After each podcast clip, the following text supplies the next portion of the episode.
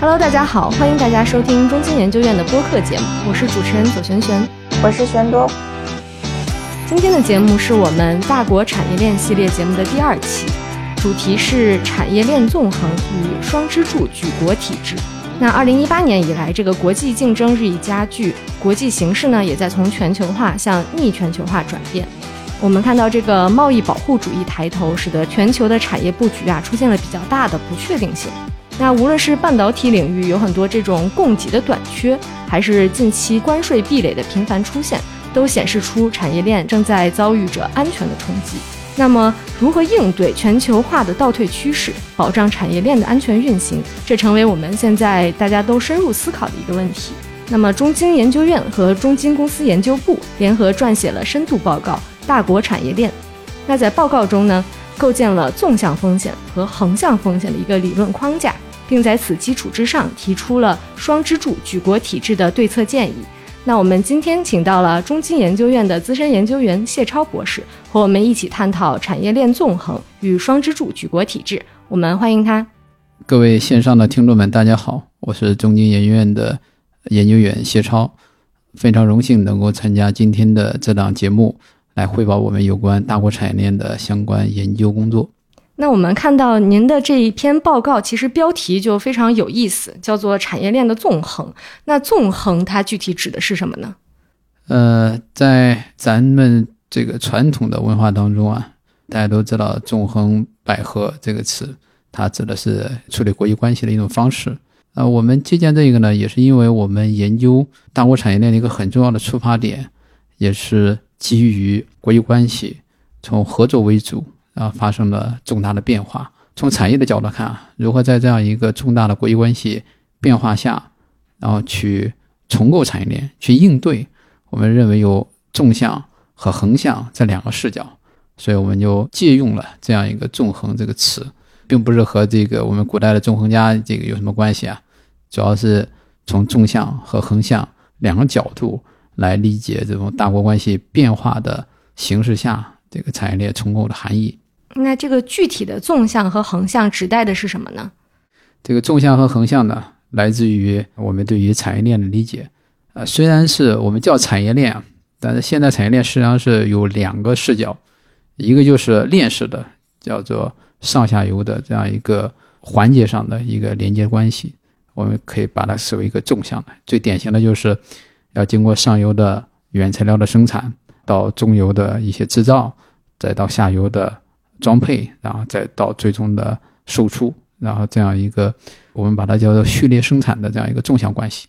但除了这样一个链式的上中下游之外，理解产业链还有一个叫网络协作，实际上是一个横向的这种关系。你比方说，原来一个生产可能是一个国家来做，现在是由不同的国家来通过协作的方式来完成。啊，原来是可能是一个企业然后来完成，可能现在是不同的企业来完成，甚至说同样一个环节，也有不同的国家、不同的企业。然后在这个环节上发挥着重要的作用，呃，比方说我们就是半导体的封测，中国能做啊，你像我们今年三月份调研的越南，人家也能做，还有一些其他的国家也能做，所以这就是一种横向的这样一个竞争与合作关系。所以我们观察产业链，事实上有这样一个叫做序列生产和网络协作，一个是纵向，一个横向这两个视角。那我理解这个纵向可能更多指的是产业链的这种链式的产业的一种组织形式，它可能是以上下游这个分工的环节嗯为代表的。那横向呢，可能更多是这种以空间概念为主的这个地区之间的一个产业布局与分工。这样理解，您觉得对吗？对，基本上可以这样理解。那这个。呃，您提到这个纵横啊，其实主要是在讲这个纵向风险和横向风险两大风险，对吧？这两大风险，您觉得在现在这个新的格局之下有哪些具体的体现吗？呃，顺着我们刚才讲的这个产业组织的序列生产和网络协作两个关系，因为序列生产的很简单啊，就是如果没有上游的原材料供给，你中游的这个制造加工啊就很难够完成；如果没有中游的这个零配件的供给，你下游的组装装配就很难够完成，所以任何一个环节的中断，都可能会导致下游或者说你的下一个环节的生产难以继续下去。在疫过去三年的疫情期间，我们经常可以发生这种情况：半导体产业链啊、汽车产业链啊，受到疫情等等这样一些不可抗力的冲击，然后都会导致这种链式生产的中断。啊，所以我们把这种呢，有一种形象的说法，尤其是在国际关系竞争越来越多的背景下，大家经常称它叫卡脖子。为什么叫卡脖子？那就是因为上游或者说从全球的这个 GVC 啊，也就全球价值链分解的角度来讲，那中国、印度、土耳其都是偏向于下游的。偏向下游的话，主要是指咱们生产的这个产品啊，更多的是直接就是进入到最终消费了。所以我们这样一个 GVC 的一个位置呢，就决定了我们。很多时候依赖中游的零部件、上游的原材料的供给。如果要是这些上游、中游的这样一些中间投入啊出现了供给的问题，那么我们下游的生产就可能难以顺利的完成。所以这就是平常咱们经常讲的所谓的卡脖子问题，就这个意思。这是指的这个纵向。那么横向是指什么意思呢？刚才璇璇的这个理解是非常准确的，可以大致理解为是一个空间的一个概念。或者我们用专业一点的叫法叫做网络协作，大家可以把每一个企业就分布在空间上的不同的位置的企业，分布在这个空间上不同的国家，都想象成这样一个生产大网上一个点。这个节点呢，比方说我们刚才讲的这个封测这个环节，这三个国家甲乙丙这三个国家都能做，都能做呢。有的时候呢，你比方说发包的这个企业或者说某个国家，原来和甲合作了，也就说。你不要给我做代工了，然后我想找乙或者丙来去做代工，所以这就产生了一个什么意思呢？就叫去中心化风险啊！大家都知道，两千年中国加入 WTO，那对于中国的和全球的产业链的一个重要的含义是什么呢？在两千年之前，就中国加入 WTO 之前，世界有三大产能中心，就从 GVC 的全球的分解来看，一个是东方的日本。另外两个是西方的美国和德国，但是十九年之后，就二零一九年啊，我们在做这样一个分析的时候，全球的三大产能中心就已经变成了东方的中国和西方的美国、德国。经过了三年的疫情冲击啊，然后我们看到中国在产成品这个里面占据的地位啊，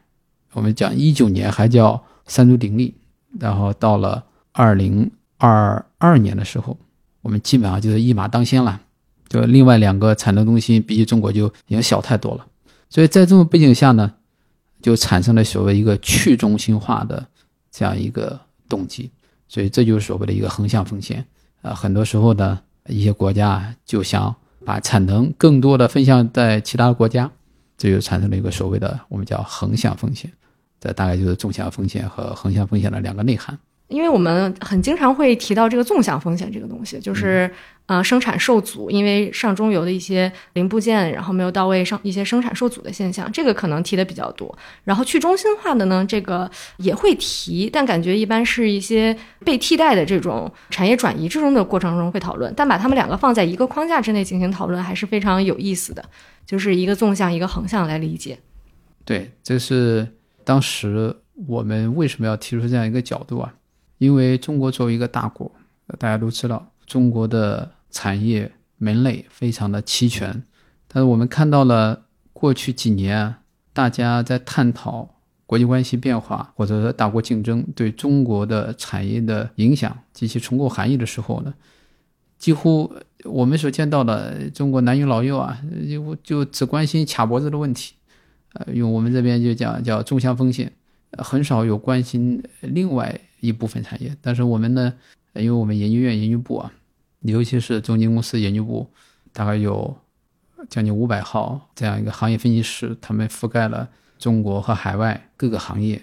经过他们的这样一个分析呢，我们发现其实有更多的行业面临的一些挑战，像是去中心化风险，甚至说一八年的贸易摩擦更早暴露了，更多是这一个，这也是对就业民生。可能有更大影响的这样一些领域，所以我们为什么同时提出这种纵向和横向呢？一方面是因为我本身在上学的时候，然后很重要的，我们就是叫产业经济学专业，我们分析这个呃产业呃就会从这个横向纵向的角度去看。另外一个呢，就是基于我们行业分析师的这样一些研究来看，啊，对中国经济横向风险也是非常重要的。明白。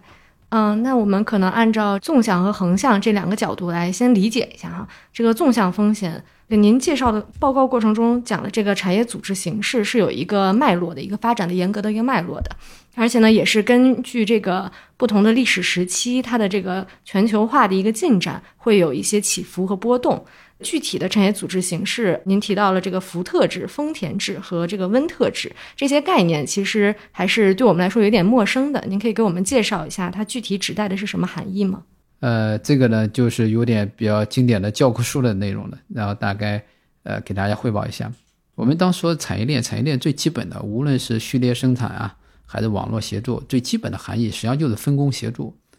而我们现在谈到呢。这一个分工协作的这样一个产业组织模式啊，无论是学术界啊，还是平常大家的企业界，通常认为啊，啊，这都是丰田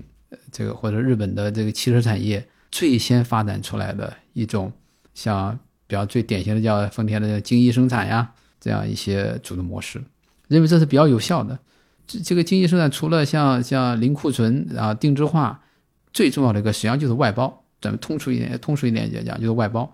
不要有一个企业设想把所有的环节都干了，那大家认为这丰田创造了一种比较高明的、有效率的生产组织模式。这个呢，大概是在一九六零年代左右就开始酝酿，但是风靡全球呢，就是在一九七零年左右，以至于后面呢，我们讲这个温特制，所谓温特制就是 Windows 和英特尔翻译成中文之后，我们称它为温特制。温特制的本质还是分工协作，还是外包，呃，只不过是呢。高科技产业这更是如此。呃，你比方说，大家几乎每一个中国人都非常关心的半导体产业链，呃，这最典型的。然后不同的企业负责有负责设计的，有芯片设计；有负责设备的；有负责 EDA 软件的；有负责光刻胶的，啊，还有负责这个封装的，呃，检测的。就大家分成不同的环节，这种分工协作。所以温特制呢，实际上是来自于丰田所创造的。汽车产业这样一个分工协作的模式，但是更加流行或者更加为世人所知的，就是由美国的高科技公司所创造的这样一个高科技的这个分工协作的这种方式。但是呢，大家认为它能带来效率啊，啊，还是与最早的，就刚才轩轩提到的啊福特制，然后是形成一个对比。比方说，很多人讲这个为什么日本的汽车产业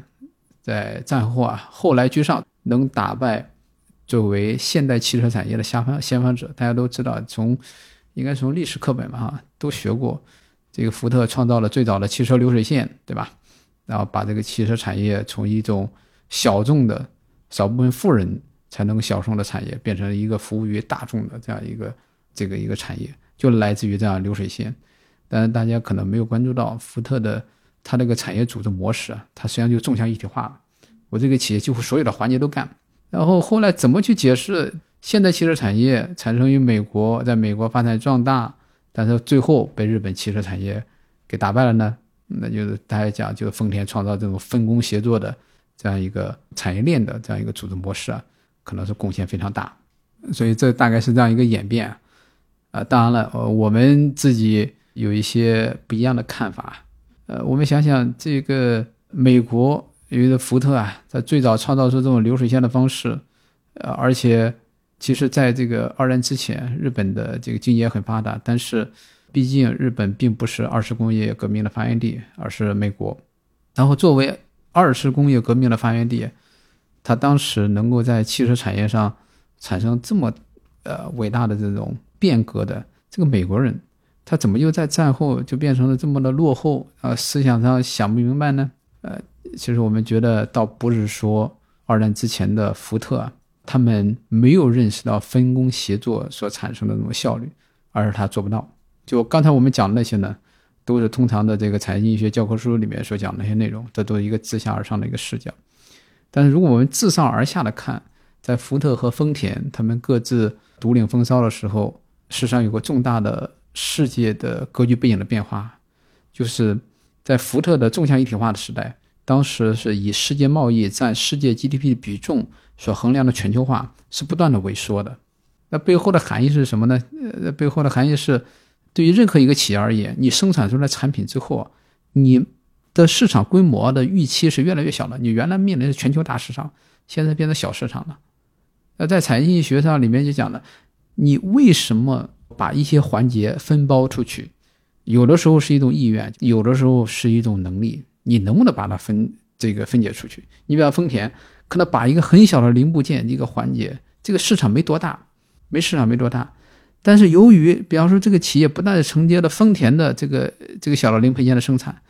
它面临着全球大市场，它可以做全球的生意，向全球的汽车厂商都供应这个零配件的时候，那丰田就能够把这个环节给分包出去。但我们想想，在福特的时代，那个时候全球大市场是萎缩的，你就是福特把它分包给一个美国的一个小的厂商去生产的一个零配件，但他没办法再去全球接大单了。那时候别说这个全球化了，当时是两次世界大战不断的扰动整个整个经济的一个发展的，所以呢，是因为在逆全球化的背景下，市场规模越来越小，导致他即便想用分工协作的方式提高产业效率，他市场做不到。而我们看丰田，他们的分工协作，呃，不排除啊是由于他们的这个有些高明的这个生产理念，但更重要的还是占了这个时代的便宜。从二战之后，我们看到整个世界进入了从和平到合作到和睦几十年的和平发展的过程当中，全球越来越集合成一个大市场。对于任何一个企业而言，你只要想着怎么有效率的生产就可以了，然后剩下的就是卖给全球大市场。所以这个分工协作就能做得成了。所以我们更加强调了这一点。呃，就是在现在这个全球化已经给我们带来了很大的这个效率的提升。然而，根据我们现在国际形势的变化，逐渐发展到了这个逆全球化。那如何在这个逆全球化背景下呢？我们重新来重构这个产业组织，您是怎么看待这个问题的？呃，这个问题是这样的，就是刚才讲过了，这个全球化还是逆全球化这个大的呃世界的一个背景啊，对我们的产业链的。组织它是有一个非常重要的含义的，它不是说自下而上的哪些企业家他有没有先进的理念就决定了我们的产业组织应该采取什么样的方式，所以这就决定了我们怎么看待在当前这个世界格局下，我们到底要不要推动产业链的重构，或者说推动产业链重构到底是一种得不偿失的低效率的做法，还是一种有效率增进含义的做法？这就涉及到另外一个问题，就是交易成本。为什么这样讲呢？比方说，我们现在几乎所的学的所有的这个经济学的课本啊，无论是从亚当·斯密，还从这个马克思，还到现在的主流经济学的看法，分工协作都是带来效率的，对吧？但事实上就没有考虑到另外一个问题。我们可以看到，这个分工协作带来的效率很直观。你比方说，我们中美的科技合作啊，无论是手机产业链等电动汽车产业链。大家都能用上了物美价廉的手机，物美价廉的电动汽车。但是呢，从理论上，事实上，我刚才讲，丰田制这种分工协作是从二战之后就开始慢慢酝酿的。也就是在二战之后开始慢慢出现分工协作的时候，就一有一派的这个产业经济学家就探讨这个问题。在学术上的叫法呢，叫双重边际化。然后它的直观含义是什么呢？就是说啊，原来的时候。这一个企业啊，他什么都干，对吧？每一个环节，大家都奔着一个目标，咱们这个公司的利益最大化。这个分工协作是什么呢？就这个生产环节啊，就变成了两家企业合作，甚至说两个国家的两家企业进行合作。那么在这种情况下的话，大家想想，每一家企业它有自己的利益最大化目标啊。就比方说，父母呢，等到孩子这个结婚之后，经常会发出一个感慨。说小时候都是这么听父母的话，怎么一结婚之后就和父母不一条心了呢？这这很正常啊，这就叫双重边界化，因为他组成了另外一个家庭，他这个家庭和他的父母的家庭，他的目标，他们大家一块儿过大家庭的这个生活，对吧？这就说像我们产业链的两个企业协作，最终还是要完成这个汽车的生产。可是你不得不否认，一旦它变成了两个企业或者两个家庭之后，它有各自的小目标。所以在产业经济学家当时分析完这个事情之后，就是说分工协作不一定会带来效率的增进，也就是说分工协作之后，产品的这个价格不一定是下降的。为什么呢？它会经历两次加价，它比一次加价可能会导致更高的一个价格。这个根源在哪里呢？实际上就来自于交易成本。这个交易成本当然是也是一个比较专业的学术概念啊，大家可以这样理解。比方说最简单的就讨价还价，因为咱们的利益目标不是一致了。比方说，如果咱们是一家人，呃，最简单的就是我们之前都讲这个市场煤计划电，呃，有的时候这个大家用电比较紧张的时候，你电价不让它上涨，然后煤价让它上涨，所以这个时候两家企业就会掐架。有的时候大家会发现电煤供应不足，呃，导致我们电力供应然后不够。但是呢，如果他们是一家企业呢，这这个成本就内部消化了呀，对不对？所以。这个就是由于他们变成了两家企业合作，甚至说两个国家合作，就会产生大量的这种交易成本。咱这个从学术上来讲，这个交易成本还有什么信息搜寻？你比方说，因为变成协作了嘛，你自己一个企业，呃，我要做做汽车的一个装配的，我可能要去市场找到底是哪家的企业给我生产零配件好，这些都需要花时间的。如果是一家人，就不需要有这些问题了。所以考虑到这些交易成本之后。这个一九五零年代的这个产业学家就讲，分工协作不一定带来效率了。但事实上，我们看过去几十年，我们这些人啊，就是咱们呃这个各位线上听众，都是受益于全球化的，所以一定有某种因素在降低有分工协作带来交易成本。比方说，咱们现在应该是全社会都认识到科技进步的重要性的，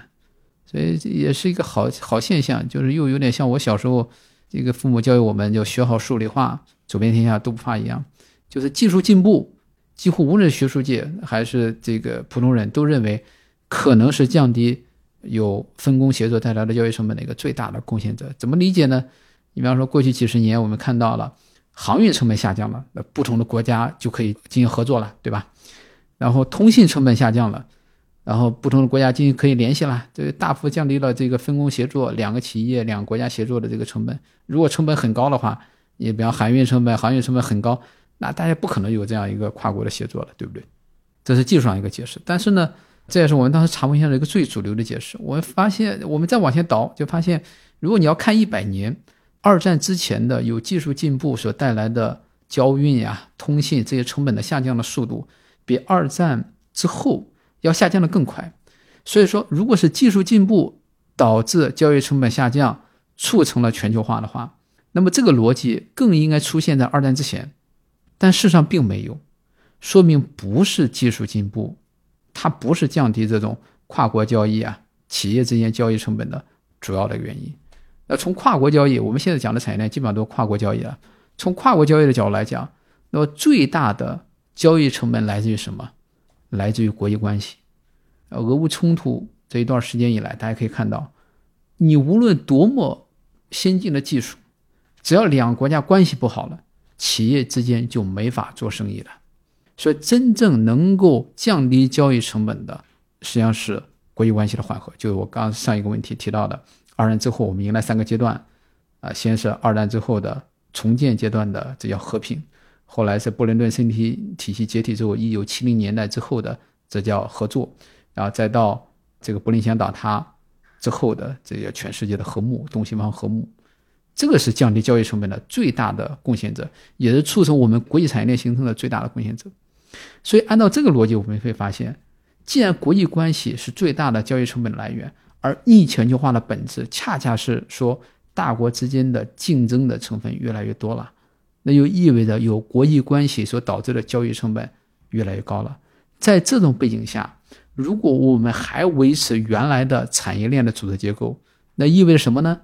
那意味着即便是分工协作所带来的收益不变，但是你的成本也在上升。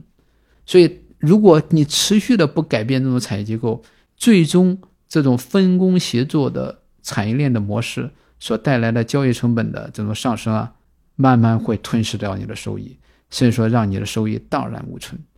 所以，当考虑到了我们这种国际关系的变化之后，那么进行产业链重构，它非但不是一个低效的行为，反而是我们进一步提升产业链效率的所必要的一个条件。嗯，您的这个从交易成本出发来理解这个分工啊和这个集中的一个选择。我们觉得还是就是非常有启发意义的。那想再再确认一下，就是像交易成本这样的一个概念，它其实也是比较经典的一个概念。您可以再给我们多介绍一下这个交易成本，它是否还有更多的一些解释？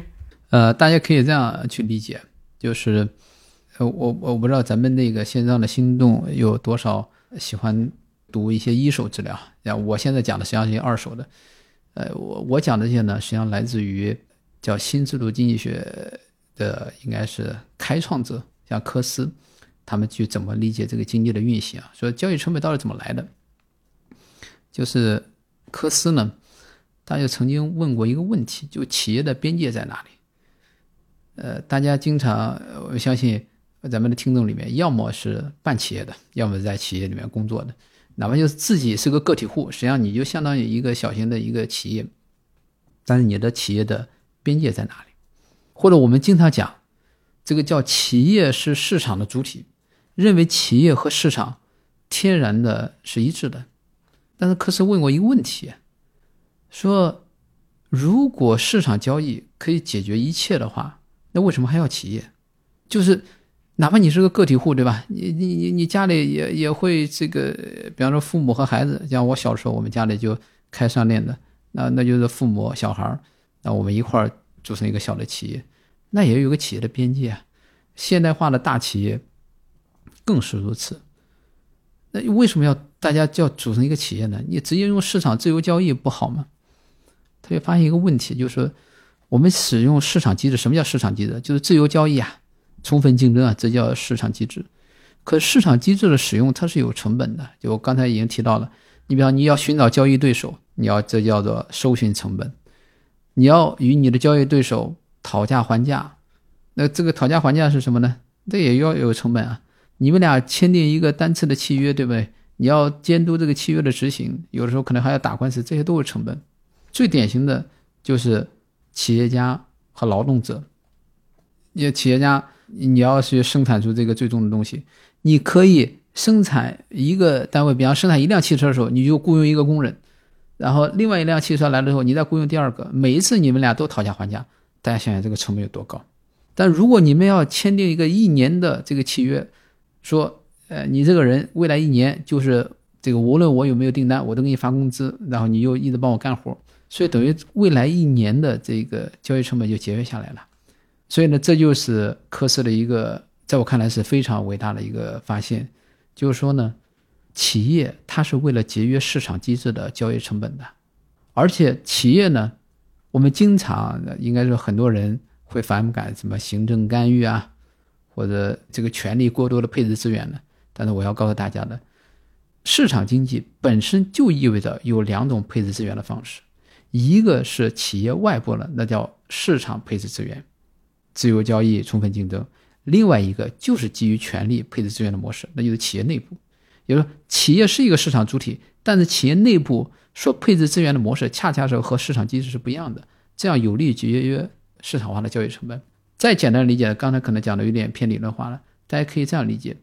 呃，马克思讲，整个的经济过程实际上分成叫生产、分配、交换、消费。那么我们都知道，生产成本，比方说大家经常会算，对不对？这个这个生产呃这样一个东西，劳动力投入多少，物料投入的多少，这些东西，然后这叫叫什么？这叫这都叫生产成本。但是呢，还有另外一个东西，你要卖出去啊，就马上讲的叫生产、分配、交换，就分配和交换、消费这些过程当中，都是要有这样一个市场机制的参与啊，还所以这就有个像叫交易成本的一个过程。所以呢，整个经济的。这个运行的过程实际上可以分成这两个，一个是生产成本，一个是交易成本。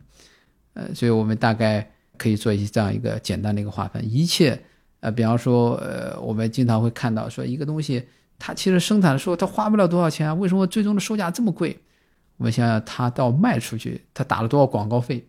然后它要雇佣多少人去销售，呃，这些都有交易成本啊。嗯，大家可以这样一个简单的理解吧。那就是说这个。分工，然后分包，它带来的可能是企业内的这个管理成本相对比较低，但是它的交易成本会比较高，嗯，因为它更加分散了嘛，然后大家的利益诉求不太一样，然后中间会有很多的这种 bargaining，然后如果它比较集中，那它就是管理成本会比较高，内部的管理成本比较高，它的呃，这种外部的这种交易成本就会相对低一点。那回到我们之前在讨论的这个产业链的这个组织形式上来说，呃，您刚才讲这个国与国之间的这个国际关系啊，其实是一个非常主要的交易成本。那它这个交易成本具体可能体现在哪些成本上会提升呢？就比如国家与国家之间的关系缓和，它的这个搜寻成本，这这些各个方面的成本都会有个降低，是吗？就是最简单的，就是交易的可不可达成。你比方说，我们经常说的这个所谓的卡脖子，你需要这个零配件，对吧？你要需要这个零配件，你能买，这说明这个交易本身可达成的。如果他不卖给你，不卖给你的话，从交易成本的。角度来看，那就交易成本无穷大，你这个交易都没法做，所以这就达成地这个契约本身它就有一个成本，你这个契约是没法达成的，就你连这个交易都没法应完成，所以这就是国际关系的重要性，就是国际关系缓和了，至少你这个交易可以达成，就是从无穷大变成一个有限的一个数字，至于说从一百降到十还是降到降到五，那那就是一个小问题了，那就是一个量的问题了。好，我觉得这个可能讲的比较清楚，但就是想问一下，就是我们刚才提完了这个纵向风险和呃横向风险，那我们这个整个产业链要如何进行重构，才能来化解这两方面的风险？呃，这也是我们这篇报告呃所阐述的一个主要观点。呃，既然是有了这样一个横向和纵向风险不同的视角，那我们就理应不能够采用同样一种思路去应对。你比方说是纵向风险怎么应对？纵向风险呢？我们刚才讲了，它是卡脖子。那在历史上，半导体产业这个面临卡脖子，因为现在半导体产业卡脖子应该是举国上下关注的最关键的一个问题了。其实从历史上来看，那不止我们被卡过，呃，一九七零年代的日本也被卡过。但是我们看日本这个半导体产业现在非常强。举一个小的例子，大家可能都没听说过。大家只听说过光刻机又来掐我们脖子了，但事实上不只是光刻机啊，光刻胶也是很重要一点。不只是中国这个依赖，那美国也依赖日本的光刻胶。呃，这只是日本在半导体产业实力强大的一个小的例子啊。但是日本的半导体产业为什么那么强大？我刚才讲了，日本作为一个后起国家，因为半导体产业也不是原发于日本，它是在一九七零年代，因为它在它的经济也在快速崛起嘛。也面临着被美国卡脖子的问题。它怎么做的呢？他是当时的日本政府把五家大型的半导体的企业，就以政府的力量把他们这个撮合成了一个大型的呃企业集团。原来这些企业呢具有相互竞争关系的。然后在这样一个大型的企业集团里面，他们起个名字叫 VLSI 计划，叫超大规模集成电路计划。在这里面呢，政府要求这些企业。因为我们呃之前讲了，制造业它是一个高度的序列生产的，就每一个环环相扣的，所以他就要求这几家大型的企业呢，你每人负责几个环节，我们对于半导体产业链的各个环节进行全链条、全环节的一体化的同步突破。这样的好处是什么呢？就避免了，比方说，呃，假如一开始是美国在半导体制成品方面卡脖子，啊，蜂拥而上搞制成品产能，制成品产能上去之后呢，卡不了了，然后再开始卡光刻机，啊，光刻机突破了之后呢，然后再去卡光刻胶，光刻胶突破之后呢，还可能卡你 EDA，还有各个其他的大家可能听说过没听说过的环节，所以这样一个大企业集团，因为它的专利的储备、它的人员的储备、它的研发投入的积累。都非常多了，所以每个大企业负责一两个环节同步的全链条、全环节的突破，就保证了什么呢？我一旦突破之后，我就是整个环节打通了，整个链条打通了，美国不可能再卡哪一个环节。所以这样一个纵向一体化，就大企业加大政府主导的这样一个纵向一体化，就非常快，大概在一九八零年代就用了十年左右的时间，基本上就在当时的主流的半导体制成品里面就彻底的打败了美国。呃，像标志性的事件，就英特尔就退出了当时的主流的芯片了。当时主流的芯片是存储芯片，就不不做这个生意了，因为你比良率、比成本都比不上日本企业。而这个就是大企业的加大政府的纵向一体化，在破解这种卡脖子的纵向风险，在推进追赶式创新方面的一个非常成功的一个实践。这是我们讲为什么叫合纵来应对这种纵向风险的一个很重要的原因，就是利用刚才讲的 VLSI 计划，这是一个实践上的一个启示啊。从逻辑上来讲，就是利用了这种大企业的非常强的科研实力、研发储备，然后进行全链条、全环节的这种纵向一体化的这样一个突破，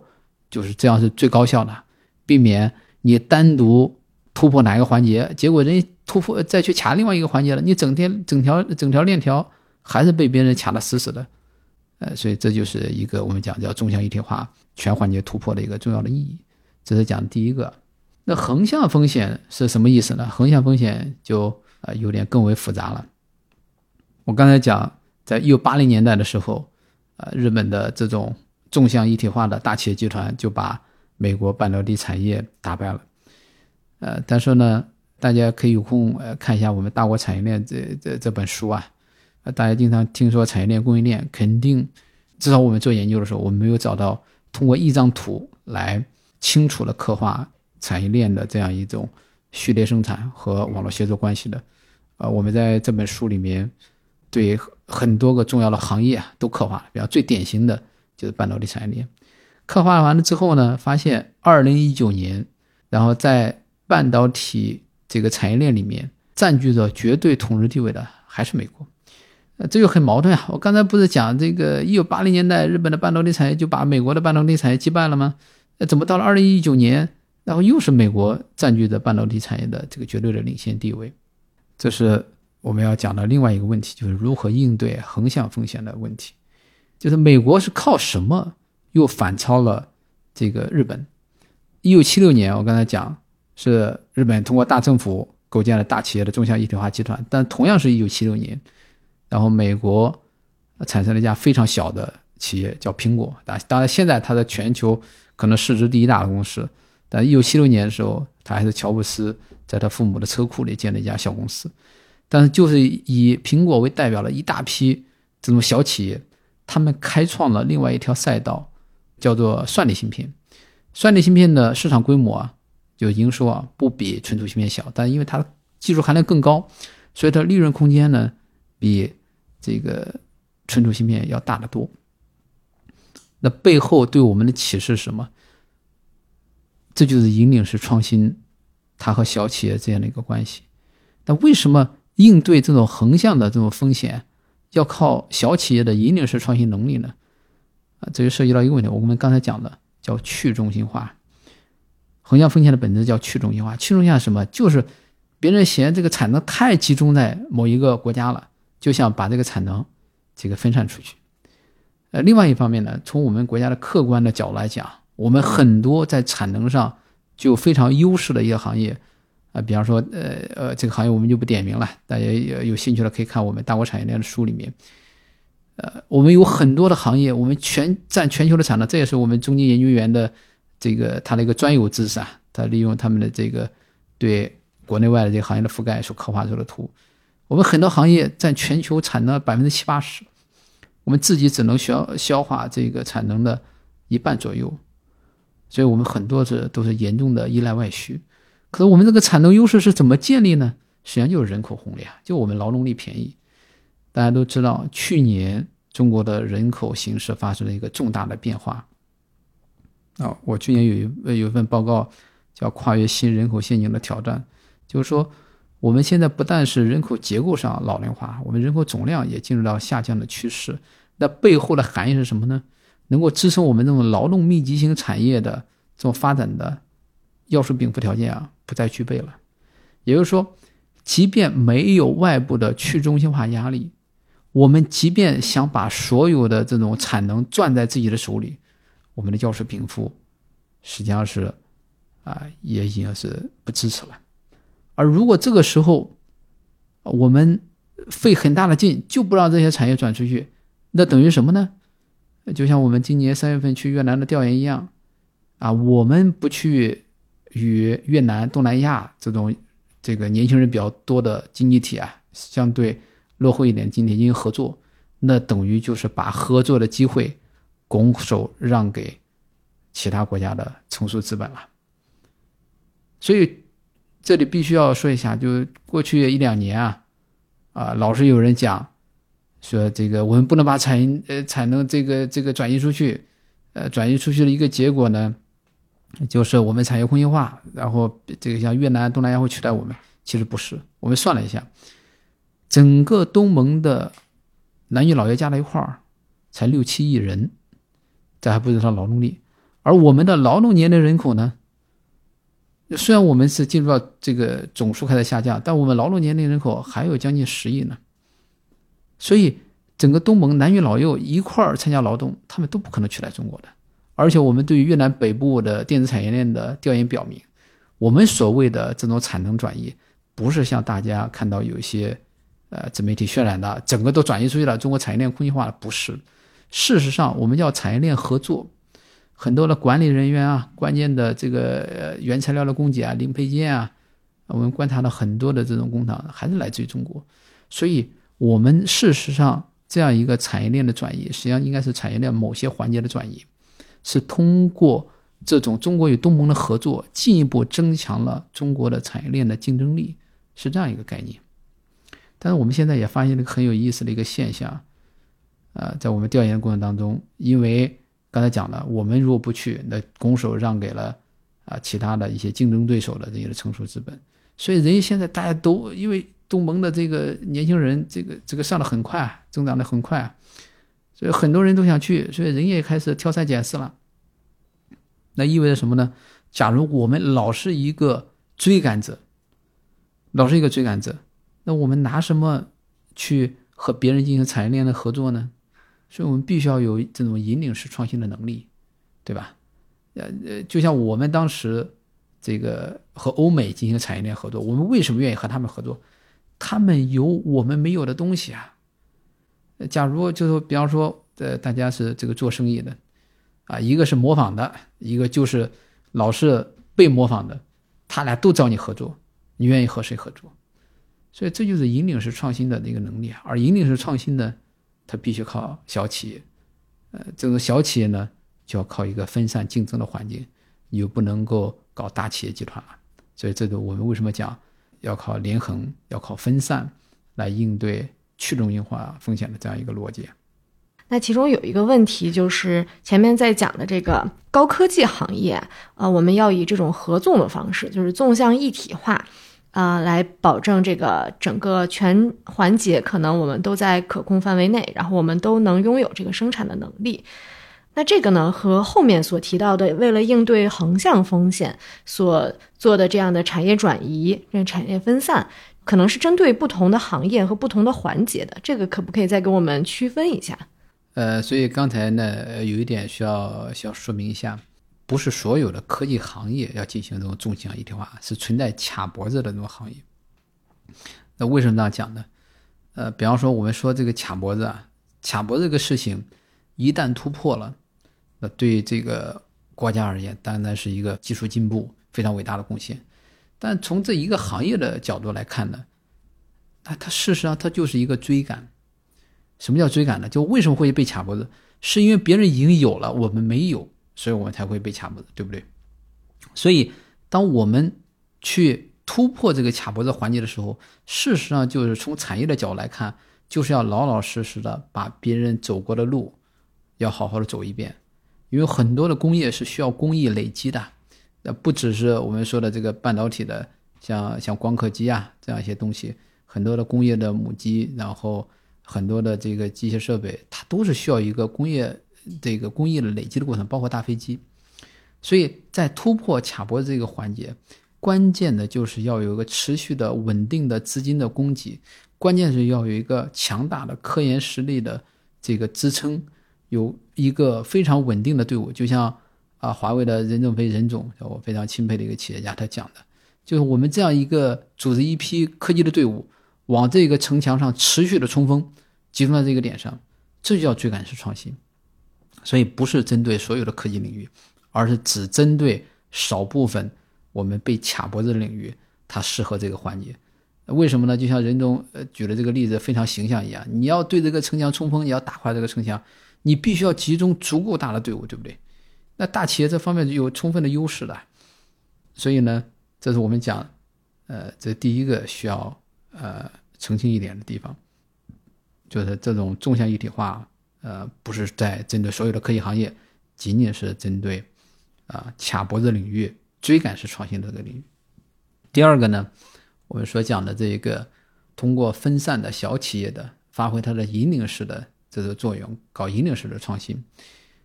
呃，它这要做哪些呢？这个引领式创新基本上就是这个这个叫颠覆式的，或者说开创式的，实际上就是一种啊，要做新产品，要做新工艺，要做新领域。所以，我们现在一切还没有成为主流产品的这一个地方，都可能需要蓬勃发展的小企业。这个小企业包括初创的企业。也包括中型企业啊，就是与这种占据主导地位的这种大企业相对而言的。为什么要这样讲呢？这有个问题啊，我刚才讲了，追赶啊，我这个去追赶别人，搞这种卡脖子的这种突破，要和大企业、大企业足够的人力啊、啊物力啊、呃这个知识产业积累啊，它基本上都是生产力这个这个这个概念下的。但是呢，这种要搞一个新企业、新领域、新工艺。他靠的什么？他靠的是一种意愿，他不是能力。比方说，我相信，我不知道这个是不是所有的听众都用手机听啊？要用手机的话，比方说，咱用智能手机，苹果零七年推出，对吧？可是，在零七年的时候，作为传统手机的王者，诺基亚，无论是营收啊，还是还是当年获得的专利啊，呃，还是这个科研的投入啊，都是十倍甚至十几倍于呃苹果手机的。而且呢，经过我们这个扒文献。最早的智能手机的专利可能是诺基亚来获得的，当时还处于一个中小企业地位的这个苹果公司给打败了。为什么会这样？这么多的研发人员，这么多的研发投入，这么多的专利，到现在诺基亚还能靠这个专利这个侵权为由，然后让别人去赔他的专利费呢？这么强大的科研实力，为什么没有搞出那种颠覆的产品？这很简单，这个大企业病啊！你为什么是大企业主导大企业？就因为你的产品是主流地位的，可是。什么叫引领式创新？就是说要颠覆这种主流产品。你让这种主导性的大企业去搞颠覆式的引领式的创新，就意味着让他颠覆自己，那怎么可能呢？对吧？革自己的命最困难的。大家可以看看，你无论看看身边，还是看看自己，就对任何一个组织和一个个人，有谁呃深刻的、真正的呃改变过自己，革过自己的命？所以这个是最困难的。所以而小企业呢？小企业它要竞争啊，然后它要变大呀，它唯一的方式就是把大企业打败，对吧？所以它天然的在搞颠覆式创新，在搞引领式创新，在搞新东西这方面，它就有积极的意愿的。所以呢，我们所讲的，呃，这里要澄清的一个是我们所讲的分散我们一些产业的这个转移，绝对不是大家想象的那种一个产业整个产业链全链条的转退，不是，它是一个产业链的合作。第二点的话，我们现在所看到的一切还没有成为主流产比方说，现在大家大家都在期待新的经济增长点在哪里，没有人知道，没有人知道，就需要靠一个蓬勃发展的小企业的生态系统去创造。这大概是我们对于这个问题的这样一个理解吧。就是刚才你也提到了，其实就是这个纵横这两类，其实它是有分大企业和小企业一些如何来化解这个产业链风险的一些方法。那在这个其中呢，我们最后一趴就是有提到这个双支柱，想让您来解释一下，就是呃金融在这个当中能发挥怎样的作用？就是他们针对不同的这个纵横这个条线，能怎样来辅助他们化解这些风险？呃，这个呢，呃，这个思路啊，呃，来自于去年我和呃同事。呃，李同学写了另外一篇报告，就基于美苏比较的美国科创举国体制的研究。这篇报告呢，我觉得最有意思一个地方，就澄清了大家一个认知误区。大家老讲美国是自由市场经济，对吧？那有什么举国体制呢？不是。呃，基于这个冷战期间美国和苏联的这个竞争啊，呃，就科创领域的竞争啊，啊，是不是美式的自由市场经济战胜了苏联的？计划的这种科创的举国体制，是美式的举国体制战胜了苏式的举国体制。为什么这样讲呢？是美国真正的是把政府、实体企业、金融、科研院所非常好的结合起来了。就动员了整个社会的力量，这真正的动员了整个国家的力量。所以呢，我们再进一步的就按照当时我们做完这个报告分析的时候，我们自己也挺诧异的，我们又进一步剖析了日本的 VOSI 计划，因为就像那个这个华为的任总所讲的，呃，一拨人朝着这个城墙持续的冲锋，大家都知道叫兵马未动，粮草先行，要有钱啊，对不对？你这么多人，像 VOSI 计划这么多大企业，然后这个十年的持续的，呃，整个啊环节的这个进行追赶，那得耗费多少钱？钱从哪来？它需要一个非常大规模的稳定的资金供给啊。虽然呢，现在的各种文献里面语言不详，但是我们还是从这个文献呢找到了这个很多蛛丝马迹。那很重要一点，大家都知道日本是间接融资为主的，那就是日本的大银行。然后发挥了很重要的支撑作用，这也是符合银行这种间接融资模式的这种特点的。大家经常讲银行不能支持创新，这句话是有问题的。所以银行不能支持初创企业的这个创新，因为它现金流不稳定啊。银行是个间接融资模式，对不对？银行做投资的那些钱、放贷款那些钱，那都不是他的，那是储户的，对不对？它是一个间接融资，所以他为这些储户的资金的安全着想，他就不敢。对那种现金流不稳定的初创企业或者缺乏抵押品的小企业进行融资，这是个必然的。但是你像那个 VLSI 计划，是日本政府在背后，是日本那些大型半导体企业组成的中强一体化集团，对吧？又是这个有政府的公信力做背书，那又是大企业有这么多的抵押品，他们现金流比较稳定，所以呢。银行就有些大银行天然适合支持这种追赶式创新，所以我们把这种这种大企业加大政府加大银行去搞追赶式创新的，去突破纵向卡脖子方风险的这样一个集合的政府、实体和金融的全国家的力量呢，我们把它称为叫追赶式举国体制。但是对于引领式举国体制，呃就不一样的，或者说为什么叫引领式举国体制呢？我们刚才讲了一个很重要的观点，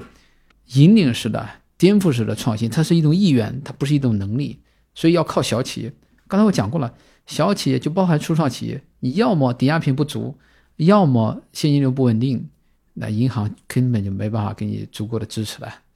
然后谁能给他支持？那就资本市场。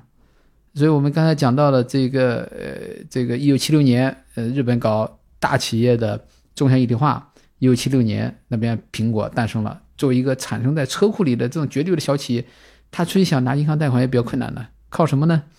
那就是靠资本市场。呃，我们现在看到的几乎所有的大型企业，包括现在像像这个特斯拉，大也大企业，你看它早期的阶段，那不也是资本市场给的融资吗？包括现在比较火的 ChatGPT，大家可以看，那也是资本市场给的是融资的一个主力啊。所以小企业天然的啊，尤其是呃。科创类型的小企业天然要靠资本市场，但是资本市场它也不是我明确告诉大家，这也不是说天然的它就能够支持创新的。呃，大家都知道大萧条，一九三零年，一九三零年代之前，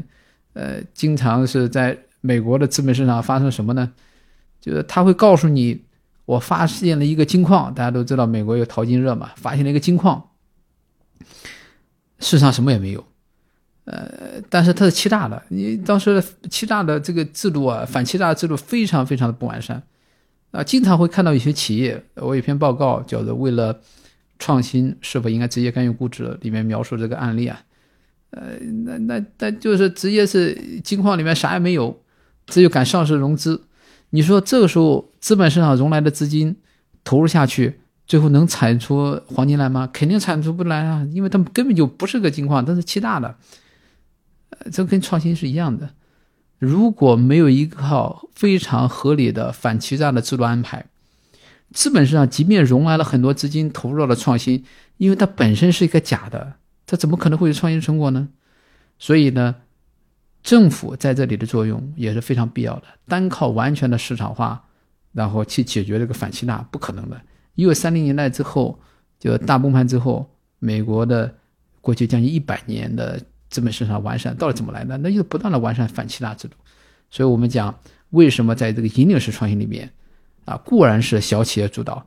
固然是资本市场要发挥更大的在在这个知识创新方面发挥更大的作用，但政府的力量必不可少。因为反欺诈这个事情，单靠市场自身的力量，它根本发展不起来的。它一定是一个政府制度建设的一个结果。所以，我们就把这种中小企业加资本市场加来自于政府的制度供给啊，称为叫引领式的举国体制。我们就需要这两类举国体制来应对这种横向和纵向的两类风险。但我还是有个小问题，就这个追赶式的举国体制。这个我感觉也是比较好理解，它是个举国体制，因为它干预主义这个色彩很浓厚。这个引领式的举国体制，感觉还挺自由的，就是那种比较 facilitative 的那种呃 direction，就是比较辅助性的一些，也不是说直接下指令，还比较偏自由主义的那种。这个为什么也叫做举国体制呢？呃，这个就涉及到还是我刚才讲的科斯开创的新制度经济学的这样一个看法。呃，新制度经济学的另外一个。呃，应该是代表人物叫诺斯，诺斯就讲制度是经济增长的根源。这个讲的是什么意思呢？呃，我们刚才讲到了基于美术比较的美国科创举国体制啊，要澄清了一个误区，很多人就讲是自由主义战胜了苏联的计划模式，这是冷战当中美国胜利的原因。所以在冷战之后，美国一度非常流行这个这个华盛顿共识，就尽量的弱化政府的这种色彩，政府的作用。但事实上，如果没有政府的制度供给，因为按照诺斯的观点，制度是经济增长的根源的话，那谁来供应制度？制度一定是靠公权力。他我们可以，比方说像当年的我们改革开放初期，呃，小岗村的这个联产承包责任制，它可以一开始是自下而上的非常自由的生发出来的制度，但是这个制度一定办变成整个经济体的。普遍适用的这种规则，而且这个规则要能够推广下去、执行下去，没有公权力的介入是不可能的。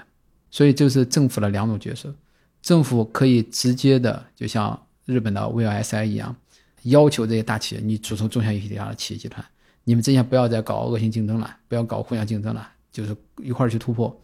但是，政府还有另外一个从长期的经济增长的角度来讲。更重要的角色就是构建一套有助于降降低交易成本的制度。比方最典型的，我们说反垄断。如果这个世界啊是有一系列的大型的垄断企业绝对主导的，那小企业它会有生存的空间吗？它不会有的。像为什么说对于美国的这样一个非常强大的小企业的蓬勃发展，一个最重要的呃它的这个。有一套这个叫呃反垄断的一个机制，过去一百多年一直在完呃完善这个机制，那就是因为如果没有政府的反垄断，那到最后一定是这些大企业来绝对的占据主导，小企业没有生存的空间，没有生存的空间，那就没有小企业了，又何来引领式创新呢？所以前呃 M F 的首席经济学家拉詹有一个特别好的一本书，我可以给大家推荐一下，叫。从资本家手中拯救资本主义，为什么呢？市场的自由竞争一定是优胜劣汰，而优胜劣汰呢，如果没有政府的干预，它会持续下去。就是这一个原来的优胜者，他最初是靠竞争获得的市场优势地位，后面就直接靠垄断了，就躺平了。我就靠我的垄断势力去赚钱了，我垄断势力还能压制所有的小企业的发展，所以这个是靠自由的市场竞争解决不了的。就是这时候资本家。或者那垄断的这个企业就会把自由市场给它饿死，这才产生了谢尔曼法，就一百年前的美国的反垄断法，也是在谢尔曼法的干预之下，小企业才有了生存的空间。包括我刚才讲的资本市场，也不是天然的能够出现创新的。如果没有政府提供反欺诈的制度安排，那资本市场最后就是一个弱肉强食的地方，没法出现创新的，一片欺诈。所以，考虑到一个是实体方面的小企业的生存空间需要政府提供制度供给，另外是考虑到资本市场如何去促进创新的一个反欺诈安排，要靠政府的制度供给。所以，为什么我们讲这也是一个举国体制？单靠资本市场，单靠小企业是绝对不可能一个有有效的这样一个创新的。好。那非常感谢超哥这次来做客我们这个播客节目。如果大家对我们的报告有兴趣，特别是对这个产业链纵横与双支柱举国体制感兴趣，呃，可以关注我们的大国产业链系列节目，以及可以呃到线上购买我们这个下下国产业链的书籍，还有就是中金点金和中金研究院的微信公众号查看更多的报告。那非常感谢大家收听这期节目，呃，我们下期再见，拜拜拜拜。